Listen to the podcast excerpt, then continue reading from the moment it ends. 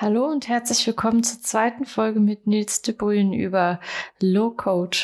Viel Spaß beim Hören der Folge. Naja, aber jetzt, jetzt haben wir deine Dork-Arbeit mal besprochen. Jetzt können wir mal so diese, diese wahnsinnig gute Brücke und Umleitung oder Überleitung rüber zu dem anderen Thema ähm, bringen, was wir für heute uns vorgenommen haben. Und äh, naja, wenn man so nennt, in deinem anderen Leben bist du ja auch ähm, in dem Unternehmen, für das du arbeitest, Bereichsleiter für das Thema Low-Code. Ähm, da würden wir nämlich gerne auch nochmal zu sprechen drauf kommen, weil das sich zwar größtenteils, wie du schon sagtest, ähm, aus deinem Hobby ergeben hat, dass du natürlich beruflich diese Laufbahn eingeschlagen hast und dass du das auch bei der DOAG vorangetrieben hast. Aber das Thema Low-Code sollte auf jeden Fall in diesem Podcast, in dieser Folge auch nochmal auftauchen. Vielleicht kannst du mal ähm, einen kleinen Überblick darüber geben für diejenigen, die nicht wissen, was Low-Code ist, ähm, was das denn ist und ähm, warum wird das jetzt aktuell immer mehr Thema? Liegt das an dem Begriff, dass er gerade auf flammt oder äh, woran liegt das, dass es gerade so, so, so aufkommt? Ja, na gut, ein, ein, Begriff ist es schon, aber es liegt natürlich ein bisschen mehr an dem Begriff, äh, dass es halt so aufkommt. Ähm, ja, was, was ist erstmal Low-Code? Ähm, Low-Code bedeutet eigentlich, dass man so Komponenten hat, die man wiederverwenden kann äh, und man dadurch weniger Zeilen Code schreiben muss. Jede Zeile Code, die man schreibt, kostet Geld in der Entwicklung und in der Wartung. Wenn ich das jetzt mal so vergleiche mit, äh, ich sag mal, Jahre 2000, wo es kaum solche Plattformen gab äh, und der Begriff Low-Code noch nicht mal existent war, äh, da habe ich dann auch ein, ein Java-Programm entwickeln dürfen in Full Code, quasi selbst alles geschrieben.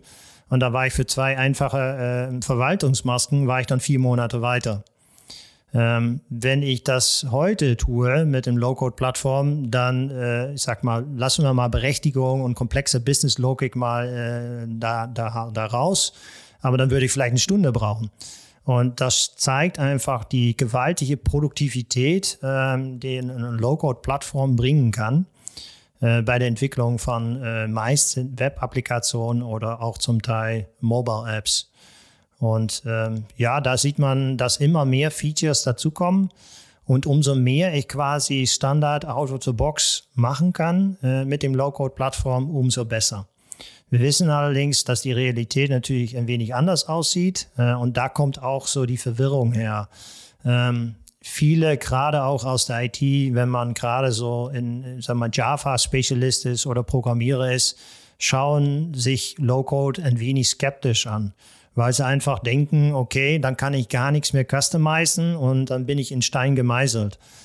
Das ist nicht der Fall. Ja, also gerade bei Low-Code-Plattformen gibt es halt sehr viele produktive äh, Bausteine, die man direkt nutzen kann, ja, an Komponenten.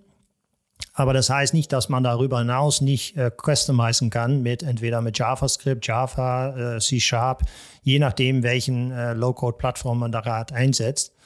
Und das gibt natürlich dann auch wieder Flexibilität. Weil welche Programmierer hat jetzt Lust, irgendwie eine Sortierungsfunktion für einen Report zu bauen? Ja? Ich habe das tatsächlich vor 20 Jahren her machen müssen, ja? wo ich jetzt sage, ich konzentriere mich lieber auf das, was wirklich fachlich gefordert ist. Das heißt, welche Daten will ich haben und wie sollen die repräsentiert werden? Ähm, und alles andere wie Standardfeatures wie, naja, gibt man eine Sortierung oder gibt man eine Gruppierung oder ich würde gerne das mal als Kreuztabelle darstellen. Das sind für mich Themen, die müssen Low-Code-Plattformen im Standard einfach abdecken. Äh, da müsste ich jetzt nichts für programmieren. Das erhöht natürlich dann auch die Qualität wieder, weil wenn ich äh, an mehreren Stellen in der Applikation immer sag mal, diesen Code wiederverwenden kann, weiß ich einfach, der ist auch immer gleich. Das heißt, da kann auch kein Fehler auftreten. Äh, und, und wenn schon, gut, dann kann ich mich direkt auch an den Hersteller wenden und dann bekomme ich dafür auch einen Bugfix bereitgestellt. Das heißt, es ist in mehreren Bereichen ist es vorteilhaft, Low-Code einzusetzen. Aber man muss natürlich auch sagen, naja gut, wofür setze ich es jetzt genau ein und, und lohnt sich das? Also Low-Code erschlägt nicht alles.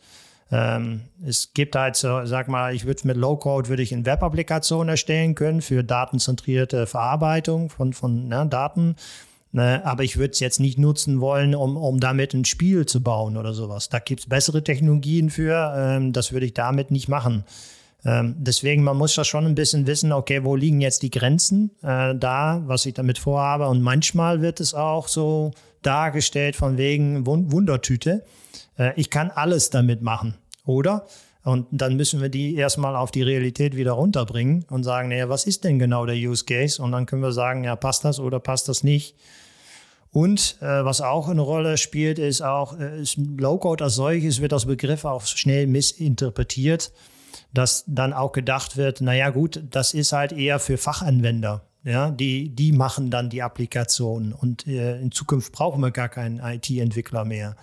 Das ist natürlich Quatsch. Ja, also das ist, man muss das Besten äh, von zwei Welten sehen. Einerseits die Produktivität äh, dank den Standardkomponenten, die man hat, und auf der anderen Seite äh, völlige äh, Customizing nach wie vor möglich, was in jedem Projekt auch äh, zu immer so 20 Prozent auch auftritt.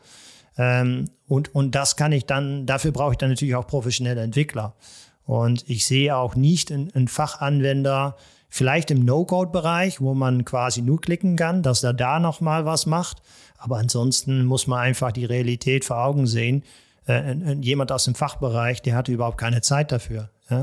Also wenn ich jetzt zum Beispiel einen Rechtsanwalt nehme und der sagt zu seinem Chef, äh, ich habe hier jetzt mit den Low-Code-Plattformen rumgespielt und habe meine zwei Anwendungen gebaut, ähm, den würde ich eigentlich kündigen, ja, weil im Endeffekt seine Expertise liegt doch in, im Rechtsanwalt. Also da, in dem Umfeld sollte er natürlich arbeiten. Ansonsten wäre er ja doch ITler. Natürlich mag es hier und da eine Schnittmenge geben. Das heißt, es gibt durchaus manche Entwickler oder ich sag mal jemand aus dem Fachbereich mit IT-Affinität. Das sieht man ja auch gerne mal mit Access und Excel, dass sie sich dann da auch schon auskennen und da was mitmachen. Äh, das mag es vereinzelt geben. Aber man muss ja deutlich schon sagen, also es gibt nach wie vor die, die IT-Expertise, der gefragt ist gerade hinsichtlich auch äh, IT-Sicherheit, äh, wie mache ich meine Applikation sicher, hinsichtlich Skalierbarkeit, wenn ich wachsen will mit, mit der gesamten Umgebung und ich habe auf einmal statt 10 Zugriffe pro Sekunde habe ich 500 äh, Zugriffe pro Sekunde auch für die Anwendung. Ja, das kann jemand aus dem Fachbereich natürlich gar nicht mehr leisten. Das heißt, da ist IT-Expertise nach wie vor gefragt äh, und das wird auch zukünftig so bleiben. Mhm. Also können wir zusammenfassen von dem, was du gerade gesagt hast, dass du eine Anwendung mit Java geschrieben hast und deswegen äh, um, um, unbedingt in Richtung Low-Code gehen wolltest, ja? Oder wie war für dich? das war jetzt grundlegend sehr viele, sehr viele hilfreiche Informationen zum Thema Low-Code selbst. Wie hat das jetzt persönlich auf dich bezogen ähm, angefangen? Also du hast den, den Übergang jetzt gerade recht fließend dargestellt dass du mit Java entwickelt hast, dass du da Sachen ähm, programmiert mhm. hast, die du später wesentlich schneller entwickeln konntest. Wie hat das für dich angefangen, dass du damit in Berührung gekommen bist? Ja, also ich habe selber, äh, als es rauskam äh, in 2004, habe ich mit Oracle Application Express angefangen. Damals hieß es noch HTML-DB. Ähm, habe dort erstmal intern für das Unternehmen habe ich äh, gewisse Applikationen entwickelt und daraus ist im Grunde genommen so, so ein Thema geworden. Ja, es gab immer mehr Mitarbeiter, die sich auch dafür interessierten. Wir waren auch immer erfolgreicher bei den Kunden, haben immer mehr Projekte damit gemacht. Und so hat sich das mit der Zeit quasi entwickelt. Ähm, aber im Vordergrund äh, steht halt immer die, die Produktivität. Und das ist bei mir immer geblieben. Also ich bin ich will das Rad nicht neu erfinden, sondern ich will, wenn es irgendwie eine Komponente gibt, der mir da weiterhilft, den ich aktiv einsetzen kann, dann bin ich dankbar dafür. Ich muss das jetzt nicht neu schreiben, weil dadurch verliere ich unnötig Zeit. Und ich, die Zeit ist halt kostbar, sowieso im Leben, das wissen wir alle. Deswegen will ich die so sinnvoll wie möglich einsetzen, um schnell zu einer guten Lösung zu kommen, der auch wartbar ist übrigens. Ja, das ist auch nochmal wichtig. Ähm, ich denke, so bin ich da quasi reingerollt. Ähm, ich komme ursprünglich aus, dem, aus der Portalwelt auch. Also bevor es Low-Code gab, ähm, gab es auch so verschiedene Portallösungen von unterschiedlichen Herstellern. Da habe ich auch eine Zeit lang äh, mitgearbeitet und, und da viel mitgemacht. Da haben wir Intranets realisiert oder Extranets oder sogar Internetportale. Äh, und ja, HTML-DB äh, kam äh, und später dann äh, Apex, wurde es einfach umbenannt, kam einfach zur rechten, richtigen Zeit. Und das hat dann auch direkt Anklang gefunden. Und vor allem ist es dann auch schön, dann in Deutschland auch zu sehen, dass immer mehr Leute da was mitgemacht haben. Und vor allem auch die positive Energie, die auch damit einherging. Äh, das ist, äh, ich, würde sagen, einzigartig. Also das, das gibt es sonst nirgendwo in der Technologie, zumindest ich bin es noch nicht begegnet. Ähm, die Leute sind alle total nett und alle hilfsbereit. Und alle versuchen in irgendeiner Art und Weise was dazu beizutragen. Und ähm, ja, ich habe, ich sag mal, auch viel von dem Apex-Team selber auch, auch gelernt äh, dazu. Habe gesagt, naja, ich will einfach proaktiv teilen, weil umso mehr ich teile, umso erfolgreicher bin ich im Endeffekt. Und wenn man mit diesem Mindset einfach agiert, ähm, wird man dann auch viel Anerkennung finden. Und ich denke, das ist einfach wichtig. Ist jetzt nicht unbedingt auf Low-Code bezogen. Es geht generell, äh, wenn man halt irgendwie seinen Spaß in ein gewisses Thema hat, äh, teil diesen Spaß mit anderen. Ja? Teil dein Know-how äh, über alle möglichen Kanäle. Und dann wird man im Endeffekt wird man auch dadurch erfolgreicher. Hast du das Gefühl, dass mit dem Wechsel in die, in die, in diese Portalwelt würde es ja eigentlich fast sein, oder wenn man jetzt den Wechsel von reiner Entwicklung in die Low-Code-Entwicklung geht, hast du das Gefühl, dass du so ein bisschen das Steuer aus der Hand gegeben hast? Das klingt sehr negativ, aber ich meine, vorher, wenn man Entwickler ist und viele Technologien kann oder viele Programmiersprachen kann oder so ein paar richtig gut kann, ähm, dann hat man praktisch, ist man offen für, für alle Herausforderungen und hat das Gefühl, mit den Handwerkszeugen, die ich da habe, kann ich sehr, sehr viel machen. Hat dieser Wechsel dann auf ein, auf ein Low-Code-System, in dem Fall war es jetzt HTML-DB oder später Apex, hattest du dann das Gefühl, dass du dich dann doch sehr an den Hersteller, in dem Fall Oracle jetzt, bindest, weil du deine Expertise äh, für eine Softwarelösung oder für eine Entwicklungsumgebung, ähm, dass du dich da so komplett hingibst und deine normalen Entwicklungstätigkeiten, die du vorher gemacht hast, dann so ein bisschen über Bord wirfst? Oder was war das Gefühl, was du da hattest?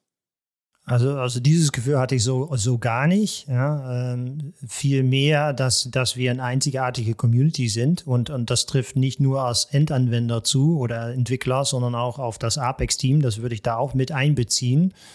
Ähm, und das war in, in Hand in Hand. Äh, und gut, jetzt die Bindung jetzt mit dem Hersteller, in dem Fall Oracle, ja, es ist wahr, äh, für Apex brauche ich eine Oracle-Datenbank oder Apex kommt mit einer Oracle-Datenbank mit. Das heißt aber nicht, dass die Daten dort liegen müssen, sondern die können auch genauso gut in einer Postgres-Datenbank liegen oder in einer MySQL-Datenbank und über Web Services binden wir die dann an. Deswegen ist meine These viel mehr so, okay, Apex ist nicht unbedingt eine, ja, es ist zwar technologisch eine Datenbank, aber aus logischer Sicht könnte man es auch so eine Art von Middleware betrachten. Ähm, und im Endeffekt bindet man, egal was man wählt, bindet man sich immer. Also das sollte man sich auch nicht vertun. Ähm, die Frage ist halt viel mehr, okay, bekomme ich vernünftig den Support, wenn ich eine Frage habe? Äh, und da kann ich mit Sicherheit sagen, mit Apex bekommt man sofort Hilfe, ja, über alle möglichen Kanäle. Ähm, das, da gibt es zum Beispiel die Website apex.world, äh, wo man halt auch Slack-Channel hat, wo man seine Frage loswerden kann. Es gibt ein offizielles Forum. Äh, es gibt alle Apex-Team. Mitglieder, die ansprechbar sind, persönlich auch und die einem auch gerne weiterhelfen. Ähm, und, und dieses Spirit ist, denke ich, was der Erfolg auch ausmacht und das auch wichtig ist. Und ähm, ja, äh, von daher hat das überhaupt nicht als eine Restriktion angefühlt, sondern eher als eine Hilfe, weil ich musste halt weniger programmieren. Ich musste nicht mal alles programmieren. Äh, immer mehr Bausteine kamen dazu. Äh, und das hat natürlich dann auch ja, Spaß gemacht, weil man hat wirklich dann den Kunden dann auch weiterhelfen können und sagen, okay, es gibt jetzt einen neuen Baustein, den kannst du super in deinem Projekt nutzen. Und darüber hinaus gab es dann auch eine lebhafte Community, die auch viele Plugins bereitgestellt hatte äh, und nach wie vor tut. Äh, und die helfen dann einem auch wieder weiter. Und äh, wenn es dann nicht weitergeht, gut, dann ist man immer noch dabei zu programmieren. Das heißt, auch die Expertise, auch gerade äh, in den letzten Jahren mit Apex, ist auch gewaltig. Ne? Auch wenn es eine Low-Code-Plattform ist. Äh, ich muss Ahnung haben von der Datenbank. Ich muss Ahnung haben von SQL. Ich muss Ahnung haben von PLSQL, die prozedurale Programmiersprache in der Datenbank. Ich muss Ahnung haben ein wenig von JavaScript, äh, frontendseitig, wenn ich da, äh, sag mal, was avancierte Sachen machen will mit, mit Apex. Ähm, dann gibt es noch HTML, dann gibt es noch CSS, dann gibt es noch die ganze Webarchitektur. Ähm, Installation vielleicht, wenn man nicht gerade, sag mal, One-Bit-Button-Click in der Cloud haben möchte. Also es gibt da schon so viele Themen und ich bin extrem dankbar dafür, dass ich einfach die richtigen Kollegen auch habe und Kolleginnen, äh, die mir da auch diese Expertise quasi mitbringen können in so ein Projekt und, und dass ich das auch nicht selber machen muss, weil es ist quasi auch unmöglich, ja, äh, alleine diese Expertise in dieser Vielfalt ähm, zu gewährleisten sozusagen in einem Projekt. Und ich denke, das ist auch zu, zukünftig auch extrem wichtig, äh, dass man einfach da sich zusammentut. Ob das jetzt mehrere Unternehmen sind, die, die sich da zusammentut, oder ob da Freiberufler sind, die sich da zusammentun, oder dass halt eben ein DOAC eine Plattform gibt, um die Leute da zusammenzubringen, die, äh, die, die sich brauchen gegenseitig.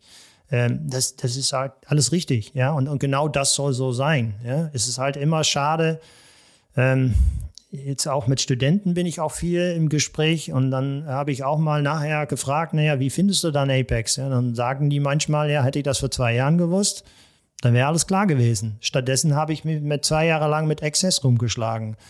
Ähm, das sind so Sachen, wo ich sage, ja, das ist jetzt schade. Also wenn wir da es ermöglichen, frühzeitig anzusetzen, damit die Leute für sich selbst eine fundierte Entscheidung treffen können, ist das was für mich oder nicht?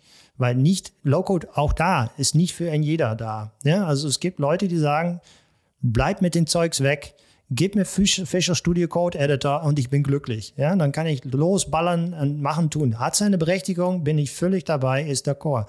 Ähm, aber es gibt auch die Leute, die gerne auch sich auf Low-Code auch einlassen wollen und, und äh, die da sehr glücklich mit sind und auch produktiv sind. Ja, so, so muss man es auch sagen, weil ähm, in Deutschland merkt man deutlich, dass immer mehr Kunden und immer mehr Projekte mit Low-Code stattfinden. Und auch die Analysten sagen, dass in den nächsten Jahren äh, Low-Code quasi Einzug hält in den Unternehmen. Das heißt, neben der traditionellen Entwicklung haben wir einfach eine Low-Code-Plattform etabliert in den Unternehmen und abhängig vom Use Case wird das dann halt eingesetzt. Von daher sehe ich auch die, die Zukunft äh, da sehr äh, positiv. Ähm, was die, die Low-Code-Plattform angeht, da ist definitiv äh, genügend zu tun. Mhm. Also du hast jetzt in, in einem Apex-Universum oder in einem Oracle-Universum hast du sehr gute Erfahrungen damit gemacht. Wir haben natürlich auch noch andere Plattformen, die unter das Thema Low-Code fallen, wozu OutSystems oder Mendix oder Anakin gehört zum Beispiel. Ähm, wenn die, die sind noch nicht so lange da. Und wenn man jetzt die, die Zeit, die du mit Apex arbeitest, also es dürften jetzt ja knapp 18 Jahre sein, ähm, die du damit arbeitest, da kann man sich natürlich schon drauf verlassen, darauf kann man eine Karriere aufbauen, da kann man sich voll ins äh, reinstürzen, weil die Wahrscheinlichkeit, dass dieses Produkt nicht fortgeführt wird und dementsprechend meine Expertise, die ich aufgebaut habe, plötzlich nicht unbedingt nichtig ist, aber die nicht ähm, dann plötzlich wertlos ist an der Stelle, dass man sagt, okay, das Produkt wurde eingestellt, ich kann jetzt all mein Wissen, was ich in Apex habe, noch so lange verwenden, wie das Produkt irgendwo auftaucht, aber danach muss ich was Neues suchen. Das ist die Angst, die ähm, man sich da sehr gut vorstellen kann, wenn jetzt ein Entwickler vor genau dieser Frage steht. Lerne ich jetzt weiter die Programmiersprache, fange ich jetzt an, professioneller Entwickler zu sein, wie du es gerade sagtest, Visual Studio Code und dann fange ich da los zu, äh, an zu ballern und meine Programme zu schreiben. Ähm, oder bewege ich mich jetzt in die Richtung, dass ich mir echt die Low-Code-Plattform meiner Wahl raussuche, um schnell sehr produktiv zu sein, sehr schnell Aufgaben zu lösen?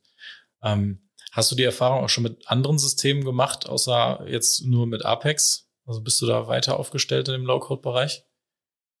Ja, klar. Also wir führen ja auch äh, Analysen äh, aus äh, und durch äh, mit, mit unseren Kunden. Äh, das heißt, wir machen nicht nur äh, Oracle Apex, wir machen auch andere Low-Code-Plattformen und behalten auch den Überblick auf, dem, auf den Low-Code-Markt. Und jeder Kunde ist nun auch anders. Ja, also es gibt verschiedene Faktoren, die dabei eine Rolle spielen. Das ist jetzt nicht nur, sag mal, die, die Technologie oder sowas. Ähm, um mal ein Beispiel zu nennen, ähm, es gibt halt Kunden, die sagen, naja, ich habe halt ein, ein, Team in, in Richtung Microsoft äh, aufgebaut und die haben äh, C-Sharp-Expertisen. Ähm, da ist die Gedanke natürlich, wenn man jetzt bei den größten Player jetzt bleibt, ja, äh, wäre die Gedanke dann eher so in Richtung OutSystems. Ähm, OutSystems ist aber nicht gerade kostenfrei, also kostet schon einiges. So. Und das ist natürlich dann auch wieder ein Faktor, den man berücksichtigen muss. Ja. Sucht man jetzt hier den Ferrari unter den Low-Code-Plattformen oder reicht auch ein äh, Volkswagen aus? Ähm, also es gibt verschiedene Faktoren, die da bei so einer Analyse äh, eine Rolle spielen. Und es gibt auch nicht die Lösung. Äh, jeder ist da anders unterwegs, hat andere Vorgaben, die er stellt, auch an so einer Low-Code-Plattform. Und da müssen wir dann auch darauf eingehen. Und äh, das geht nur individuell. Also da gibt es auch keine Pauschallösung äh, dafür. Ähm, aber ja, man, man sieht einfach äh, gerade an den Beispielen OutSystems und Mendix, die wachsen auch gewaltig, sind mittlerweile auch weltweit vertreten, äh, sind auch, auch schon einige Jahre auf dem Markt, aber die verfolgen alle so ihre eigenen Modellen, auch, auch aus technischer Sicht. Ja? Also Mendix ist eher äh, model-driven sozusagen und eher für die Java-Entwickler da.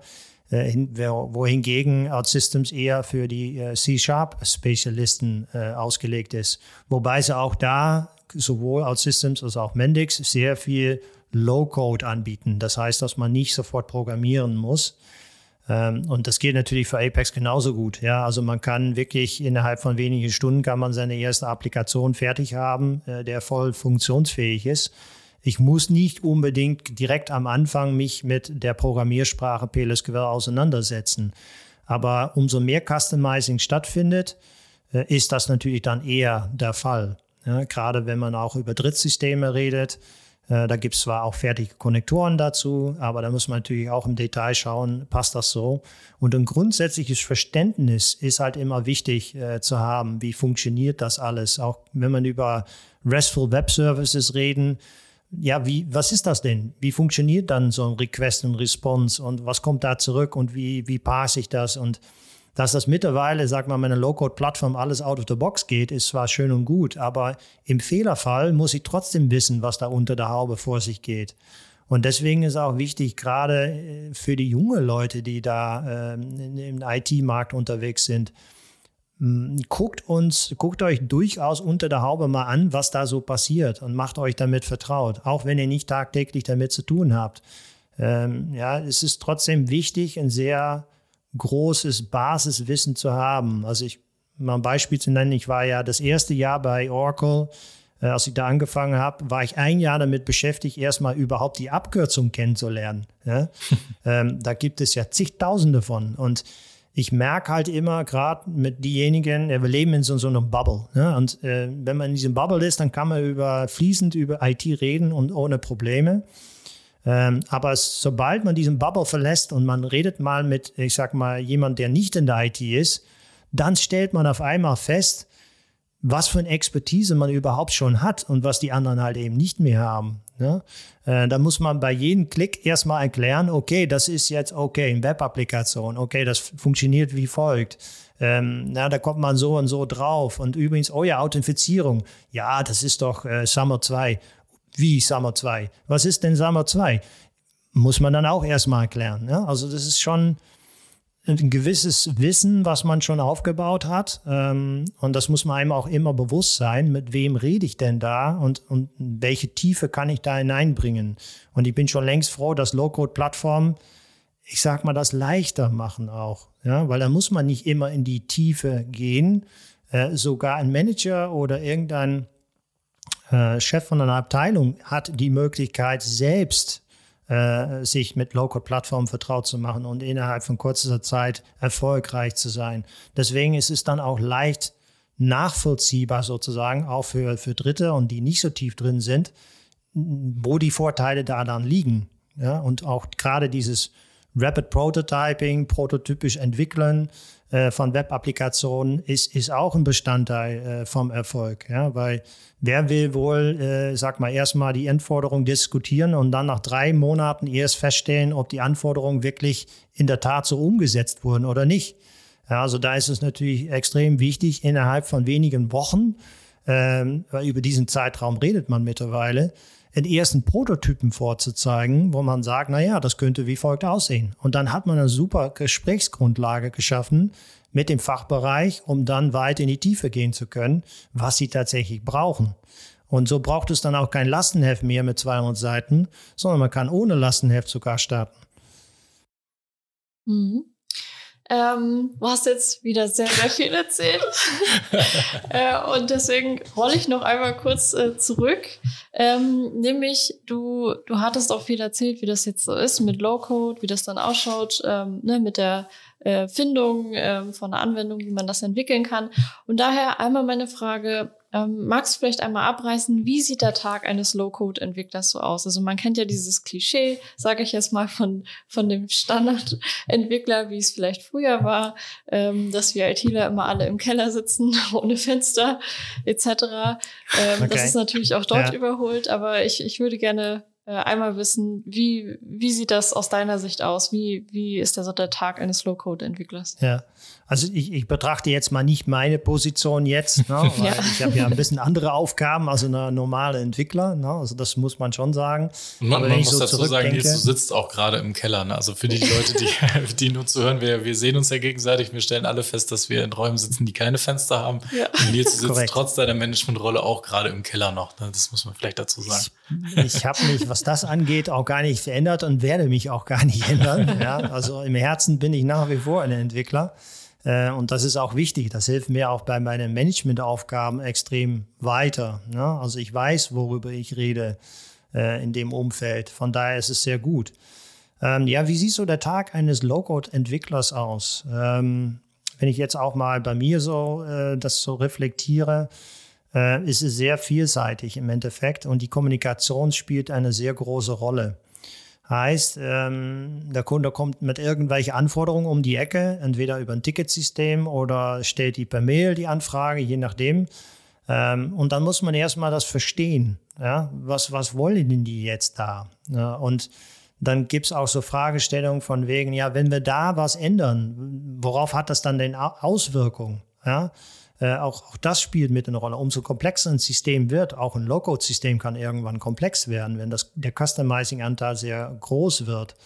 Äh, dann stellt man sich diese Frage natürlich schon. Das heißt, irgendwann ist dann, sind dann auch andere Leute in so einem Team beteiligt, um da den Überblick von dem Gesamtsystem auch zu haben und, und solche Auswirkungen dann auch messen zu können. Was bedeutet das denn jetzt von, von Aufwand?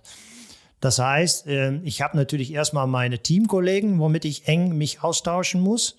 Äh, mit dem Kunden natürlich, der die, oder Product Owner, sagt man halt, ne, äh, der diese Anforderungen stellt. Auch da muss ich regelmäßig im Austausch sein. Äh, natürlich jetzt gerade viel während der Corona-Pandemie natürlich auch online und über, über Team-Sessions zum Beispiel. Ähm, und dann muss man äh, das auschecken, den Code. Das heißt, auch über diese Software Lifecycle muss man ja im Klaren sein. Stichwort auch hier DevOps letztendlich, CI/CD. Ähm, letztendlich, wie sieht dieser Entwicklungsprozess aus? Das heißt, man checkt seinen Code aus und dann fängt man erstmal an zu arbeiten und ähm, ja, setzt die Anforderungen um, dokumentiert diese dann nochmal, checkt das dann wieder ein im Versionierungssystem und dann muss es dann auch nochmal getestet werden auf verschiedene Ebenen. Und äh, erst dann, wenn das dann alles fertig ist, äh, dann würde man die Software nochmal paketieren, sozusagen ausliefern. So in sehr kleinen Projekten, wo jetzt vielleicht mal zwei Mitarbeiter unterwegs sind, da sind diese ganze Aufgaben sind dann alle in einem drin. Ja, die muss man dann alle irgendwie können. Umso größer die Projekte werden, umso größer auch die Zahl der Mitarbeiter in so ein, so ein Projekt ist, können diese Aufgaben dann quasi dedizierte Personen übernehmen. Das heißt, man hat halt einen Testmanager, man hat einen Projektmanager, man hat einen, einen äh, DevOps-Spezialist, man hat einen Architektur-Spezialist, man hat dann die Entwickler, aber auch da kann man differenzieren. Man hat dann irgendwann Datenbankmodellierer, man hat PLSQL-Entwickler, man hat einen Apex-Entwickler. Ähm, das heißt, das kann dann auch beliebig quasi entzerrt werden von den Aufgaben. Aber typischerweise und gerade auch im Low-Code-Umfeld sind die Projekte, ich sag mal, in der Regel, es gibt durchaus Ausnahmen, äh, die können auch beliebig groß werden, aber in der Regel sind die eher, sag mal, vom Umfang kleiner und auch mit einem kleinen Team werden die gestafft. Und das heißt dann auch automatisch, dass ich für mehrere Rollen zuständig bin und diese dann auch können muss in so einem Softwarezyklus. Ähm, und das ist unter anderem auch mein, mein Reiz äh, gewesen, weil ich habe bei Oracle gearbeitet und dann war ich wie so ein, wie so ein kleines Rädchen in dem Ganzen. Weil dann gab es ein Projekt und da war ich für zuständig, PLS-Quellentwicklung zu machen. Aber alles drumherum, Anforderungsdefinition, Testmanagement, Projektmanagement, ähm, die ganze Installation von der Software, zu konfigurieren die Software, das war alles nicht mein Aufgabengebiet. Ich habe mich nur auf, auf Beles Gewalt quasi äh, gestürzt. in, in, in manchen Projekten dort. Und dann kam ich halt im nächsten Unternehmen und dann war das auf einmal 180 Grad Wendung. Da würde einfach gesagt, bitteschön, da ist dein Projekt, äh, sieh mal zu, wie du zurechtkommst. Das ist natürlich mal eine ganz andere Herausforderung. Und das packt mich ja auch mehr, weil dann habe ich wirklich diese Verantwortung auf einmal für das Gesamtprojekt. Ähm, und dann überlegt man auch, okay, wie kann ich das jetzt am besten machen? Und man stürzt sich dann automatisch da auch rein. Ja? Und das ist auch wichtig an der Stelle, äh, natürlich die, die Expertise von anderen natürlich auch zu nutzen letztendlich, ja, und dann zu fragen, wie würdest du das machen? Erzähl doch mal. Ähm, aber auch einfach mal auf die Nase zu fallen. Also einen Fehler zu machen ist überhaupt nicht schlimm. Ja? Also das gehört mit dazu. Der Code, den wir alle geschrieben haben am Anfang, der war nicht perfekt. Nein, der war grottenschlecht. Das ist nicht schlimm. Ja? Hauptsache, man hat einfach seine Leute in der Community zum Beispiel oder im Unternehmen, die einem da drüber schauen können und sagen können, naja, weißt du was, ich würde es wie folgt machen. Ja? Und dann wird man auch sukzessive besser und ähm, kann man sich auch, auch äh, so weiterentwickeln. Also, also wenn du jetzt Karrierestartern nochmal was empfehlen würdest, also wenn du jetzt sagen würdest, ähm, wir haben einen Studenten, der hat in der Uni Entwicklung jeglicher Art gelernt irgendwie und ähm, würde sich jetzt für seinen weiteren Wege entscheiden, was er da machen möchte.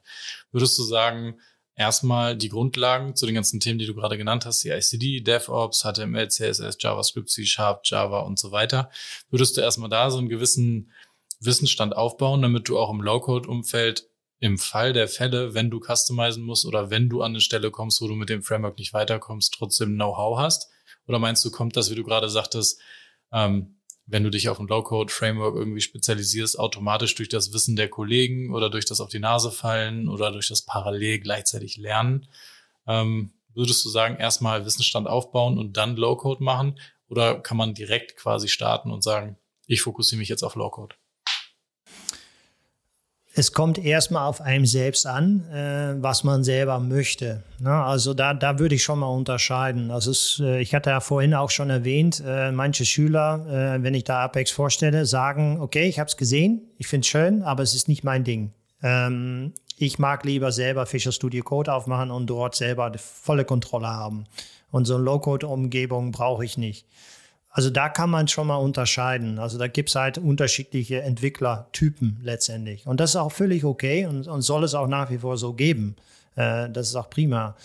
Ähm, wenn aber jemand sagt, naja gut, ich kann mal was mit Low-Code anfangen, ich finde das schon interessant, das reizt mich irgendwie, ist es trotzdem wichtig, also nicht nur damit zu anzufangen, also das kann man machen, aber trotzdem wichtig dann auch sich weiter auszubilden in Richtung, wie funktioniert es denn unter der Haube. Ja, zum Beispiel eine Low-Code-Plattform selber mal zu installieren auf seinem Rechner. Warum nicht? Ja, äh, warum nicht einfach in der Cloud äh, so, so ein Abo daneben? Es gibt kostenfreie Alternative auch dazu übrigens, äh, da, dass man das einfach mal einrichtet. Oder dass man selber mal ein, ein Plugin schreibt. Ja? Also das sind so verschiedene Sachen, wo man sagt, naja gut, vielleicht mache ich das nicht im Alltag, aber ich lerne verdammt viel davon und ich lerne dann auch, wie es richtig geht. Und das muss man einmal mal gesehen haben, gemacht haben. Und wenn man diese breite Basis dann hat, dann kann man sich auch weiterentwickeln. Also es gibt durchaus Kollegen, die sagen, naja, ich interessiere mich äh, mehr für JavaScript äh, und, und äh, außerhalb von dem Low-Code-Plattform, obwohl sie mit Low-Code angefangen haben. Und es gibt auch die Kollegen, die genau andersrum sind ähm, die sagen, okay, ich habe mit JavaScript angefangen, aber jetzt, nachdem ich das alles gesehen habe, merke ich halt, so Datenbankmodellierung ist das, was mich am meisten greift. Ähm, also da ist schon wichtig, die ganze Bandbreite kennenzulernen, einzuschätzen, um dann halt seine äh, Expertise dann auch in einem gewissen Bereich aufzubauen. Aber ähm, um ein Beispiel zu geben, ich habe äh, früher habe ich auch viel mit Linux mich auseinandergesetzt und habe dort äh, dann irgendwie so ein Word-Dokument gemacht und gesagt, naja gut, das sind so die gängigsten Linux-Befehle, ja, weil die vergesse ich ja immer wieder und habe dann immer drauf geschaut. Äh, jetzt sind wir in 2022 und ich öffne das Ding immer noch einmal pro Woche so ungefähr und gucke nach, wie sind die Befehle da. Das heißt, das hat mir auch unheimlich weitergeholfen, das will ich damit sagen. Ähm, nicht so ein Word-Dokument äh, im Grunde genommen konkret, aber schon halt sich mit dem Linux-Betriebssystem auseinanderzusetzen und zu wissen, wie das funktioniert. Äh, und das hilft mir dann auch weiter. Wenn man also motiviert ist und ähm, das, was man da tut und da auch mal über den Tellerrand hinausschaut und zusätzlich sich auch nochmal Sachen drauf schafft und zusätzlich lernt, äh, ich würde jetzt mal sagen, so ein Linux-System zu administrieren gehört jetzt nicht zu den Hauptaufgaben eines Low-Code-Entwicklers, aber äh, du sagst, dass es auf jeden Fall Sinn machen würde, ähm, über das, was man mit dem Low-Code-Framework macht, hinaus auch noch ähm, sich mehr Wissen drauf zu schaffen. Mhm. Ja, also auf jeden Fall mal anschauen und, und, selber ein Bild davon machen. Und ich denke mal, so Standardbefehle ne, wie in LS müsste müsste jeder drauf haben, ja, im Endeffekt. Also es gibt also, also Standardbasiswissen, was man einfach haben muss. Ähm, auch wenn man nicht vielleicht tagtäglich mit, äh, jetzt im konkreten Beispiel, mit, mit dem Linux-Betriebssystem äh, sich auseinandersetzt. Aber es ist natürlich schon verdammt praktisch, gerade wenn man ein Fehler auftaucht in der Anwendung, dass man die tiefer liegende Ursache dann schneller erkennen kann, weil man die zugrunde liegende Architektur tatsächlich verstanden hat. Ja? Und manche Probleme liegen nur mal tiefer sozusagen und die sind an der Oberfläche dann nicht sofort erkennbar. Und da muss man dann wirklich so eine Expertise dann äh, auch aufweisen. Das, das hilft dann ungemein weiter. Das ist nur eine Frage, die kannst du wahrscheinlich auch wieder sehr lang beantworten. Die ist sehr kurz und sehr viel, vielseitig verstehbar, okay. Äh, verständlich. Ähm, wenn du nochmal von vorne anfangen würdest, wenn du nochmal vorne mit dem Wissen jetzt anfangen würdest, ähm, was würdest du anders machen oder würdest du alles nochmal genauso machen in deiner Karriere im Low-Code-Bereich? so schränken wir es nochmal ein. Ähm, ich würde alles genauso machen. Ähm, ich ich wäre, also es wäre sogar besser gewesen, wenn ich jetzt erst einsteigen könnte, weil dann hätte ich schon äh, Low-Code-Plattformen um mich herum, die einem noch viel mehr an Arbeit abnehmen können, als das für 20 Jahren der Fall war, oder sag mal 2004 um, um Dreh. Ähm, deswegen, ähm, ja, dann hätte ich nicht mehr zu kämpfen mit den Problemen, die es damals gab.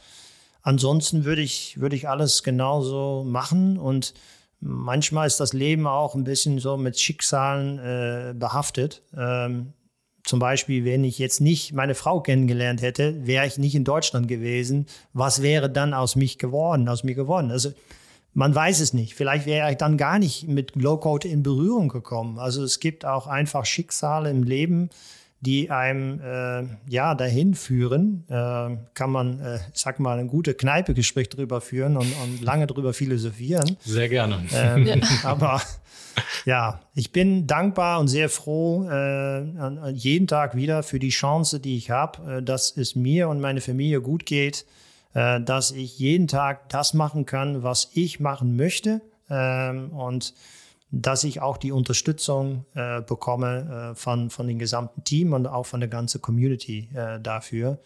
Und das stärkt mich dann auch wieder, ähm, ja, weiter neue Ideen reinzubringen, Impulse zu geben äh, und auch selber mit anzupacken. Ja, weil ich bin nicht ein Manager, der nur sagt, äh, alle anderen müssen die Arbeit machen. Äh, ich packe auch gerne selber mit an. aber gut, das ist halt so, so mein Stil, sagt man dann. Mhm. Ähm, du hattest auch wieder hier eingangs äh, auch so ein bisschen in die Zukunft geblickt. Ich möchte aber an dieser Stelle noch einmal ganz konkret als Abschlussfrage, zumindest als vorläufige Abschlussfrage stellen. Ähm, was denkst du, was bringt die Zukunft äh, für, für das Thema, also für Low Code? Wie, wie wird es dann, ja, in ein paar Jahren, vielleicht in 20 Jahren, wie wird es in 20 Jahren ausschauen? Auch die, äh, die Low-Code-Plattformen, die werden sich weiterentwickeln. Äh, der Markt dafür wird weiter wachsen. Äh, wir werden natürlich andere Aspekte sehen, die jetzt teilweise schon drin sind, aber dann noch weitergeführt werden. Also nehmen wir mal das Thema KI wird dort noch stärker vertreten sein. übrigens etwas, was ich bei Apex heute noch nicht habe, aber schon in der Orca Datenbank mit Data Mining. Äh, aber es wird auch verschiedene Services geben, äh, auch von der Cloud heraus, die man dann auch äh, nutzen kann. Und da wird es natürlich extrem spannend, welche neuartige Anwendung ich mit, damit erstellen kann. Ähm, ich hatte, also es gibt zwar ein Beispiel zu nennen, jetzt, jetzt ist das schon da, es ist nicht Zukunft mehr, aber mittlerweile, ich denke, in fünf Jahren wird es dann Standard drin sein war halt ein Beispiel, das ich letzte Woche äh, gesehen habe mit digitale Signaturen. Ne? Also, dass man mit, mit Apex zum Beispiel auch digitale Signaturen machen kann. Es war noch kein Standardkomponente, aber das könnte ich mir irgendwann schon vorstellen. Äh, und, und das Spielchen kann man im Prinzip beliebig weiter treiben. Also auch die Low-Code-Plattform-Anbieter ähm, die breiten sich weiter aus in Richtung unterschiedliche äh, Technologien mit reinzunehmen sozusagen. Äh, die werden auch immer größer und aber auch die Branchenabdeckung wird immer mehr äh, sein. Ja, wir reden jetzt erstmal über die Foundation sozusagen, also die Technologie ist da, aber es wird aus meiner Sicht immer mehr Branchenfokus bekommen. Das heißt, diese Low-Code-Plattform, wenn ich jetzt so ein Stahlindustrie gebe, gehe oder sowas, dann gibt es da, ich sag mal, eine fertige Lösung schon dafür und dann muss ich die ja nur noch anpassen. Aber ich habe diese Low-Code-Plattform, habe ich dann schon mit dieser fertige Baustein sozusagen, diese fertige Lösungsbaustein dann da. Äh, also da sehe ich auf jeden Fall auch noch äh, viel Potenzial äh, für, für Low-Code-Plattformen. Also von daher bleibt spannend. Man, man ist nie ausgelernt. Es gibt immer wieder was Neues gerade in der IT. Äh, und das macht es auch spannend. Also würdest du nicht sagen, dass in zehn Jahren aus Low-Code dann No-Code wird und wir alle gar nicht mehr äh, entwickeln und das alles automatisch passiert? Du hast gerade gesagt KI, sondern du sagst schon, Low-Code ist jetzt der Punkt, an dem wir uns am besten aufhalten und da wird es auch die nächsten Jahre äh, auf jeden Fall interessante Neuigkeiten geben. Also es gibt einfach die, ähm, ich sag mal, eine Aufgabeverschiebung, würde ich vielmehr sagen. Ja, also gerade in dem Bereich, was du jetzt ansprichst, da gibt es zukünftig ein, ein riesiges Berufsfeld, äh, nämlich Data Scientist. Ja? Also die wirklich Ahnung haben davon, wie man so ein Modell trainiert und was dafür wichtig ist, was da reinkommen soll an, an Informationen. Ähm, von daher, äh, es entstehen immer neue Möglichkeiten sozusagen. Und äh, No-Code, ja, äh, klingt erstmal schön. Ja, teilweise werden auch gewisse Fachbereiche dann was mitmachen und äh, na, es ist ja völlig okay.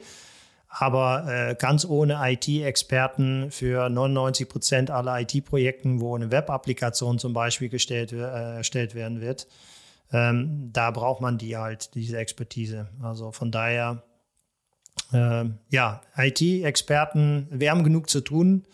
Äh, und ich denke mal, äh, wir, haben, wir haben auf jeden Fall äh, eigentlich viel mehr den Bedarf, äh, mehr junge Leute zu bekommen ja, und die zu interessieren für, für einen Beruf wie, wie in der IT. Das sehe ich auf jeden Fall. Es wird nicht abnehmen, sondern es wird eher zunehmen, auch wenn wir mehr produktiver sein, sind und mehr machen können in weniger Zeit. Die Anzahl Applikationen wird zunehmen. Ja, alles wird zunehmend digitalisiert. Ähm, das heißt, statt dass ich jetzt 10 Anwendungen bauen muss für ein Unternehmen, muss ich vielleicht demnächst 200 bauen. Ähm, da hilft mir natürlich die Produktivität, aber die Masse ist nach wie vor dann da und ausschlaggebend. Und ich brauche die Expertise dann nach wie vor auch da. Ähm, deswegen äh, IT-Entwickler kann ich in jeder empfehlen, ist auf jeden Fall ein Berufsumfeld, wo man, äh, sag mal, ruhig in, in Rente gehen kann. Da, darauf ist Verlass. Und gerade was die Low-Code-Plattformhersteller angeht, klar, da müssen wir natürlich einmal überlegen, macht das Sinn? Setze ich jetzt auf ein Oracle, setze ich jetzt auf ein Mendix oder setze ich jetzt auf ein OutSystems, um einfach mal ein paar zu nennen? Ähm, das ist natürlich eine individuelle Betrachtung. Ähm, teilweise hat man nicht die hundertprozentige Sicherheit, aber würde mal behaupten, die Oracle-Datenbank zum Beispiel wird es in den nächsten 40 Jahren noch geben. Ja. Von daher ähm, habe ich draufgesetzt und ähm, ja, fahre gut dabei. Äh, auch wenn wir teilweise auch mit, äh, mit Postgres-Datenbanken zum Beispiel arbeiten und, und dort mit integrieren. Ähm, also von daher, wie gesagt, mit Apex ist letztendlich egal, wo die Datenhaltung ist. Mhm. Ähm, ja, also Erstmal vielen lieben Dank. Ähm, für die Zuhörer habe ich noch äh, ein, ja, ein kleines bisschen was zum Nachlesen, ähm, auch wenn man sich vielleicht nicht äh, jetzt nach dem Gespräch für die Plattform Mendix entscheiden möchte. Ähm, die haben trotzdem ein Low-Code-Manifesto quasi zur Verfügung gestellt, wo vieles von dem nochmal aufgegriffen wird, was äh, Nils schon erzählt hat, also von den Arbeitsweisen her, wie da so ein Alltag ausschauen könnte mit den äh, verschiedenen Bereichen. Und äh, das fügen wir dann gerne auch noch in die Beschreibung hinzu, falls dann noch jemand nachlesen möchte. Und ja, ansonsten vielen Dank. Vielen Dank auch von meiner Seite, Nils. Äh, danke, dass gerne. du ähm, dir die Zeit genommen hast für unseren Podcast. Und ähm, ja, freuen uns darauf, auch äh, demnächst wieder weitere Gäste willkommen zu heißen. Äh, wir hoffen, dass das in diesem Format gut reinpasst und ähm, ja, wünschen euch alle eine angenehme Woche und Nils dir natürlich besonders viel äh, Erfolg in den nächsten 20 Jahren Low-Code und mit der Konferenz Apex Connect, die jetzt demnächst ansteht. Äh, in diesem Sinne, Vielen Dank.